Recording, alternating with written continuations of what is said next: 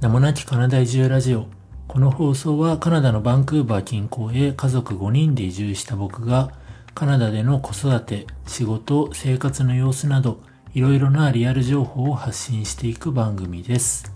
こんにちは。名もなきカナダ移住ラジオパーソナリティのもなきです。今回の放送ではカナダに来て2年のリアルな英語力というテーマで話したいと思います。先に言ってしまうと僕の英語のレベルは現時点で全然大したことないです。これ謙遜とかではなく本当に大したことないと思います。カナダに移住してもうすぐ2年経つんですが僕は普段の仕事は日本語で完結することが多いのであまり英語使わず英語を使う機会といえば日常の買い物あとバスケとかピックルボールとかやってるんですが、スポーツの時、あと子供たちのバスケのチームのアシスタントコーチやってるので、そのバスケを教えている時、あとご近所さんとの会話、これもそんなないですね。あとは稀に、例えば免許の更新行くとか、銀行に行くとか、保険の新規契約をするとか、なんかそういう時に英語喋るかなっていうくらいです。まあ、意外と、まあ、なんとかはなっている。まあ、人と人だし、まあ、一応ね、英語って日本人はそれなりには勉強してきているので、まあ、なんとなく通じてはいます。ただ全然流暢さとか、もちろんネイティブレベルにそんないけるとは思わないんですけども、その近いレベルには全くいってないなと思います。で、今カナダでやっている会社の方で、例えばクライアントさん、まあ、学校とかに英語でメールを送ったりする機会も稀にありますし、あと調べ物で英語のサイト読まなきゃいけないとか、英語の記事読まなきゃいけないとか、あとは競合調査で英語系のサービスのサイトを見たりとか、そういうのとかはあります。でも本当に全体で言うと5%もないくらいで、基本的にはやっぱ日本語で完結しちゃってるんですね。まあ、そう聞くと別に英語使わなくても生きていけるんだったら英語できなくてもいいじゃんって思うかもしれないんですが僕は今永住権獲得をするためには IELTS で全科目6.0以上で CELPIP で全科目7.0以上が必要です。IELTS は聞いたことある人多いかもしれないんですが CELPIP はカナダの移民目的の人が受けるカナダ独自のテストですね。なので、 CELPIP で使われる英語は、本当カナダでのイントネーションがメインなので、カナダに住んでいる人は聞き取りやすかったり、設問も答えやすかったりするというふうに言われています。実際今 CELPIP の勉強もしていて、 CELPIP の英語、すごい日常的に聞いているのと近くて、聞き取りやすいなというふうに思ったりはします。で、この IELTS と CELPIP、両方とも共通する点としては、4科目、4技能が必要ということです。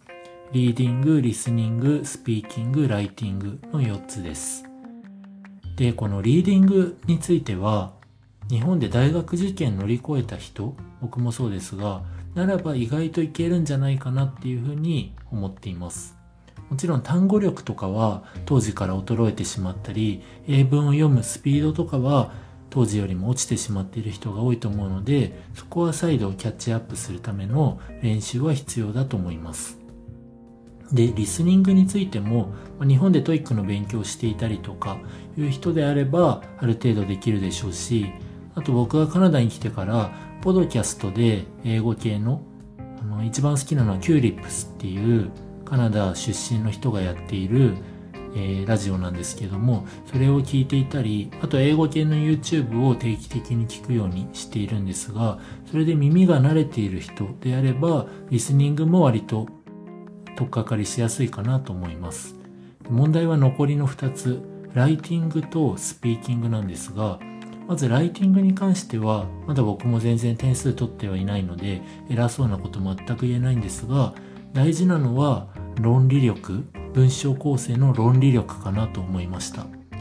で僕はご存知の通り普段 YouTube のチャンネルを3つくらいやっていたりとかブログ書いたりとか Twitter もそうですが割と文章を書くっていうこと YouTube を話すために台本を毎回しっかり書いているので、そこで文章を書くことについては、日常的に毎週3、4本アウトプットしているので、そこで日本語で書けているような論理構成をちゃんと英語に落とし込む力が身につけれれば、ライティングはいけるんじゃないかなというのをなんかいろいろなアドバイスだったりとか、まあ、実際書いてみて、回答例を見たりして、あ、そういうことなんだなっていうので今感じています。あと細かいですが、ライティングはタイピング形式でやるようなテストの方がすごいやりやすいなと。まあ普段から自分がずっとタイピングで台本書いているので、タイピングの方が英語だとしてもそれはやりやすいなと思いました。で、最後問題がスピーキングですね。これ日本人多いと思うんですけれども、スピーキングが点数取る上での鬼門となる人は多いと思います。で、これは本当、僕はまだ全然できないんですけれども、与えられたテーマによっては、自分でも後で、こいつ何言ってたんだろうって自分に対して思うくらい何を言ってるのかわからない、なんか尻滅裂なこと言っちゃってるなっていうのになったりします。これはやっぱ焦っちゃうのがあると思うんですが、僕普段日本の会社では転職エージェントとして、まあ、自分が支援している人の求職者さんの面接対策として模擬面接とかをやること多いと思う、多いんですけれども、これは自分で言うのもあれですが、結構僕がそこやることによって通過率かなり高まって、ちゃんと転職の実現につながったりっていうのは多いんですが、その時にアドバイスしていることって結構シンプルではあって、例えば質問に的確にあの端的に結論から答える。で冗長にならないこととかロジカルに話すことエピソードの説得力のあるエピソードのチョイスとか緩急をつけたり適宜言い換えたり枕言葉加えたりとかそこら辺のこう微妙な部分をちゃんと実践形式でアドバイスしてるんですがこれって IELTS もセルピップもなんかいろいろアドバイスとかを読んでると結局同じことなんですよね。で、それを英語でやるっていうだけなんですが、まあ、実際普段日本語でアドバイスしてるようなこと、いざ英語になると自分は全くできなくて、ちょっと凹んでいます。なので、スピーキングに関しては特に訓練が必要かなと思ってます。あと最後にあの IELTS とセルピップの大きな違いで、スピーキングが IELTS はオンラインまたは対面で人と話すのに対して、 CELPIP は問題がコンピューター上に出て、コンピューター上にその回答を声を吹き込むっていう形式のテストが CELPIP です。なので、 CELPIP の場合は対話ではないので、ま、いわゆる雰囲気で押し切って乗り越えるとかそういうのができないんですが、僕は若干人見知りなところもあるので、むしろ CELPIP の機械に対して音声吹き込むくらいの方が良いんじゃないかなというふうに思っています。この11月にセルピップを先に受けて、IELTS を2週間後に受けてということで、どっちの方が点数取れるかなっていうのを試してみる予定なので、今必死に勉強しています。またその結果については、できれば良い報告をできるように頑張りたいと思うので、またこのラジオで話したいと思います。